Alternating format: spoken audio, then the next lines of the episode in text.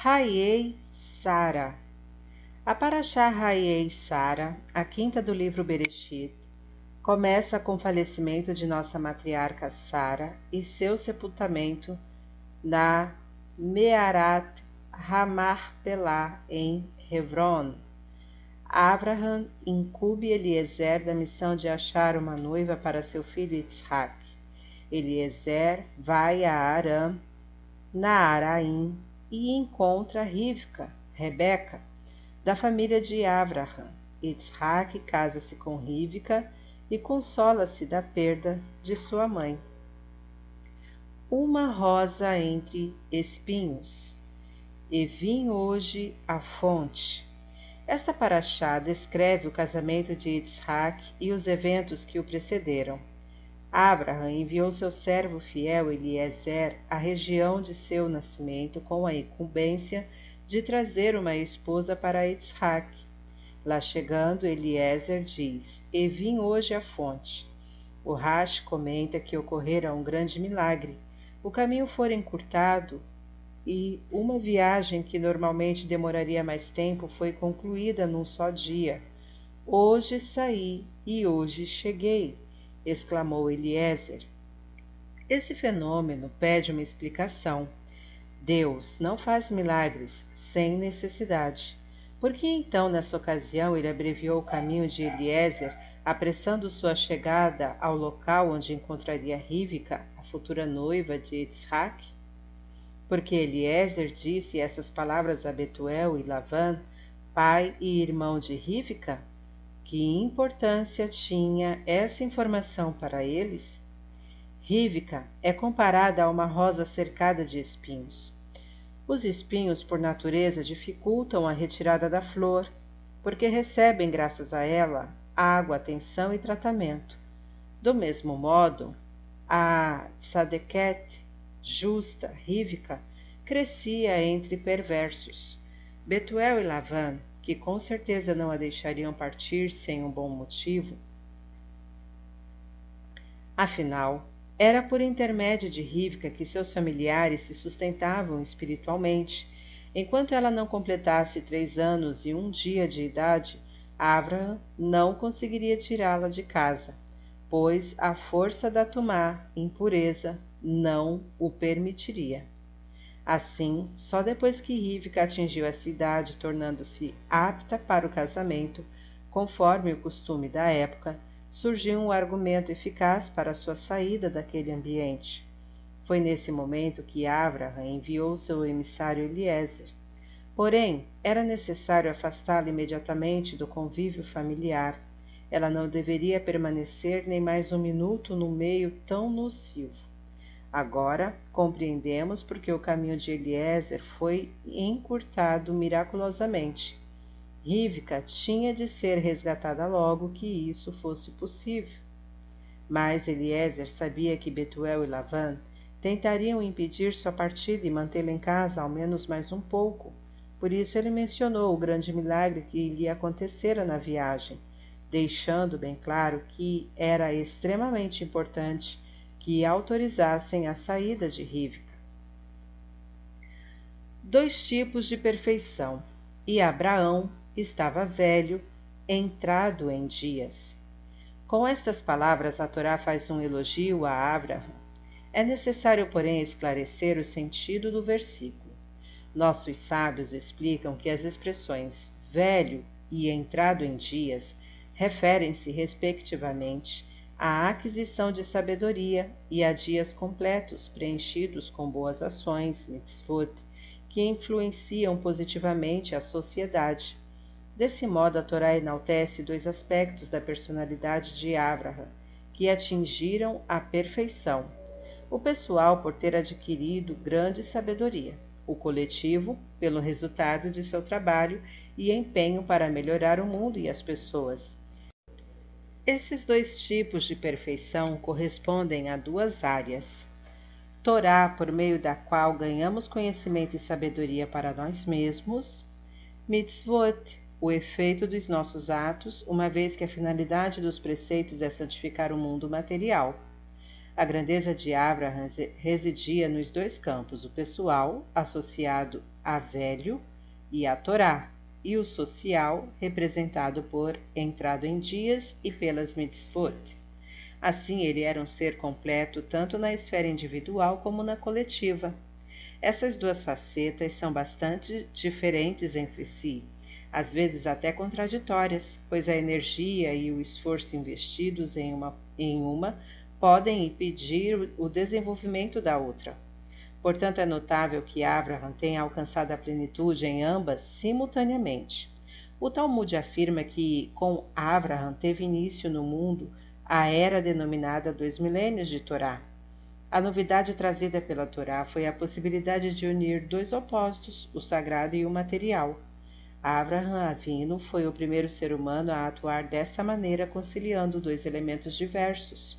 Os Tzadikim, justos, que o antecederam, dedicavam-se apenas a um deles, ou buscavam o aprimoramento pessoal, ou tentavam influenciar o mundo. Abraham, por sua vez, foi perfeito no âmbito individual e no coletivo. Seguindo o conhecimento dito de nossos sábios, Maaseavot, Siman Labanim, os acontecimentos da vida dos patriarcas devem servir-nos de modelo. Podemos e devemos extrair daí uma lição importante para nós nos dias de hoje.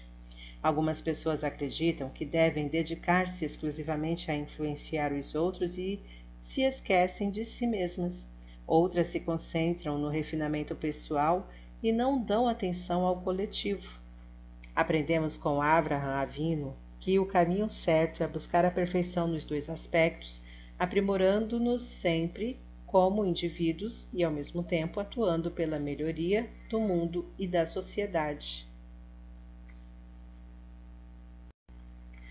Era uma vez bondade oculta.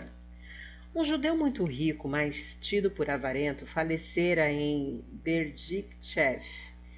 A Revra Kadisha exigiu de seus familiares um valor muito alto para sepultá-lo.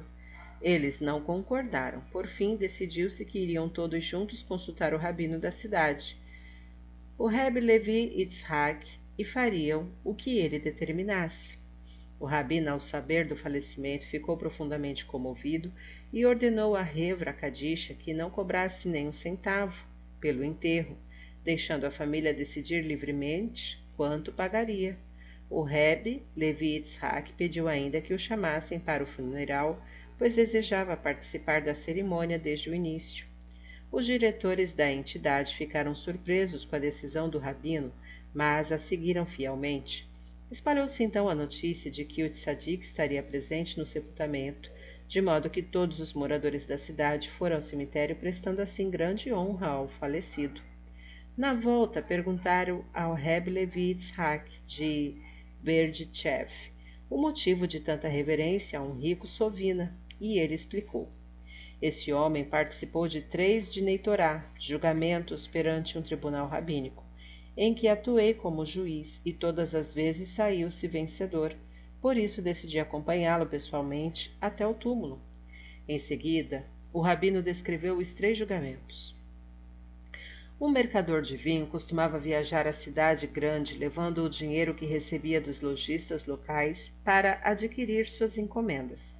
Certa vez, depois de mandar embalar o grande volume de mercadorias solicitadas, o mercador notou que o dinheiro para o pagamento não estava com ele.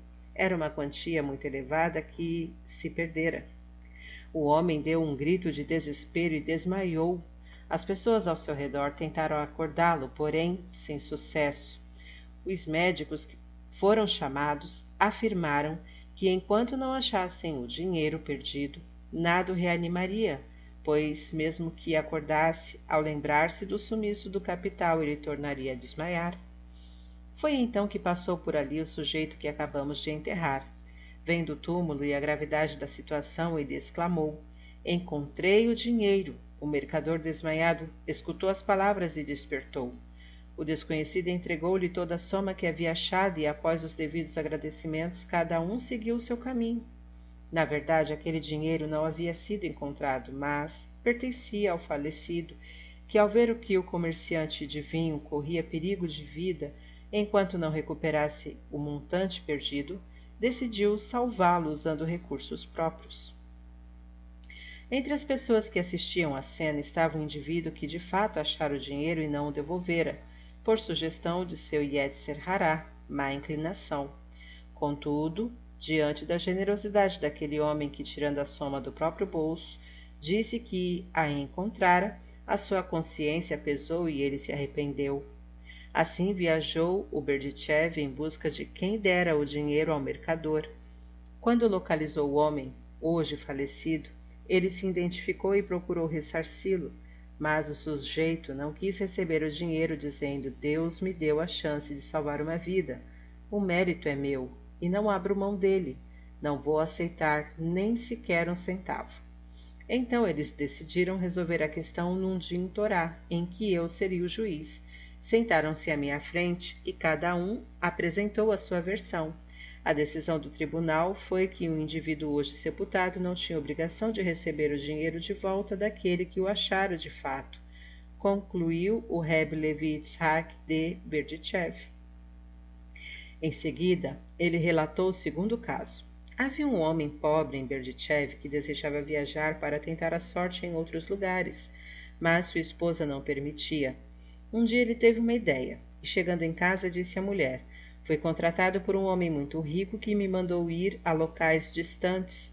Toda quinta-feira ele lhe entregará o meu salário. A esposa concordou e ele partiu.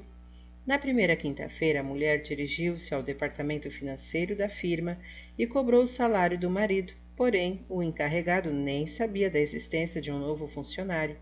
A mulher começou a gritar e seus berros chegaram aos ouvidos do proprietário, que se encontrava numa sala própria. Ele saiu e perguntou qual era a causa do alvoroço. Após tomar conhecimento do problema, o dono da firma, que era o homem falecido de que estamos falando, declarou à mulher: Tem razão. Eu mesmo contratei seu marido e estipulei que toda quinta-feira pagaria o seu salário. Dê a ela semanalmente o valor combinado. O marido dessa mulher, em suas viagens, trabalhou muito e, com a ajuda de Deus, obteve êxito e até enriqueceu. Depois de um longo tempo, decidiu voltar para casa. Passada a emoção do reencontro, sua esposa lhe contou que não lhe haviam faltado recursos financeiros durante a sua ausência, pois o proprietário da firma que o contratara pessoalmente lhe pagava o ordenado com pontualidade. Surpreso com a notícia, o homem fez as contas e foi devolver o valor acumulado a seu legítimo dono, hoje falecido. Quando chegou à sua casa, o rico lhe disse: Eu não o conheço, não dei nada a você, só a sua esposa. Foi um presente e não quero recebê-lo de volta.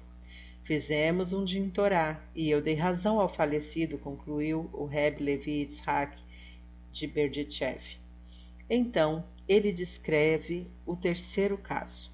Um comerciante de nossa cidade fez um mau negócio e perdeu todas as suas posses. Algum tempo depois surgiu-lhe uma boa oportunidade para se reerguer, mas ele não tinha capital para o investimento necessário. Portanto, sem alternativa, foi pedir um empréstimo ao nosso falecido, que lhe perguntou: O senhor não tem nada, como pode garantir o pagamento do empréstimo? O homem afirmou: Deus será meu fiador. Satisfeito com a resposta, o falecido lhe disse: Com esse fiador, posso emprestar-lhe a quantia que me pede com inteira confiança, e imediatamente entregou o dinheiro ao comerciante. O homem trabalhou e tornou a enriquecer, porém, quando foi saldar sua dívida, o credor não quis aceitar, alegando que já recebera todo o dinheiro de volta. Como é possível, se não lhe paguei nada até o momento? indagou o comerciante, muito surpreso. A resposta foi: seu fiador já quitou a dívida com juros. Por fim, no Din Torá, o senhor hoje falecido venceu novamente. Com essas três vitórias, ele certamente é merecedor de todas as honras, asseverou o Rabi Levi Yitzhak de Berdichev.